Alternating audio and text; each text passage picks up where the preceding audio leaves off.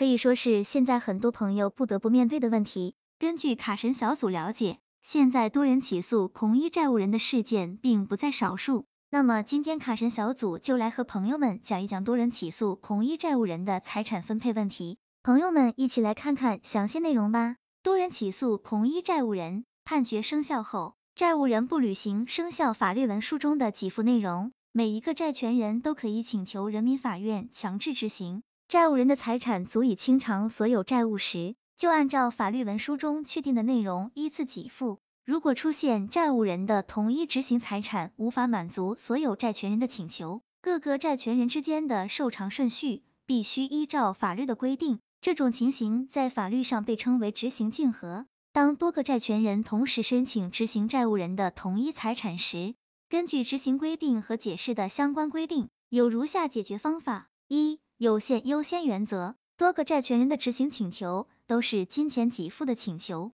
并且每个债权人对执行财产都没有担保物权，执行法院按照采取执行措施的先后顺序受偿。二、物权优先原则。债务人基于所有权和担保物权而享有的债权，优先于金钱债权受偿。有多个担保物权的，按照担保物权成立的先后顺序受偿。三、有限平等原则。一份生效法律文书中确定了多个金钱给付的债权，各个债权人对执行财产均无担保物权，按照各个债权的比例受偿。四、债务人是企业法人，如果其财产不足以清偿所有债务。当事人可以依法申请债务人破产，按照破产程序受偿。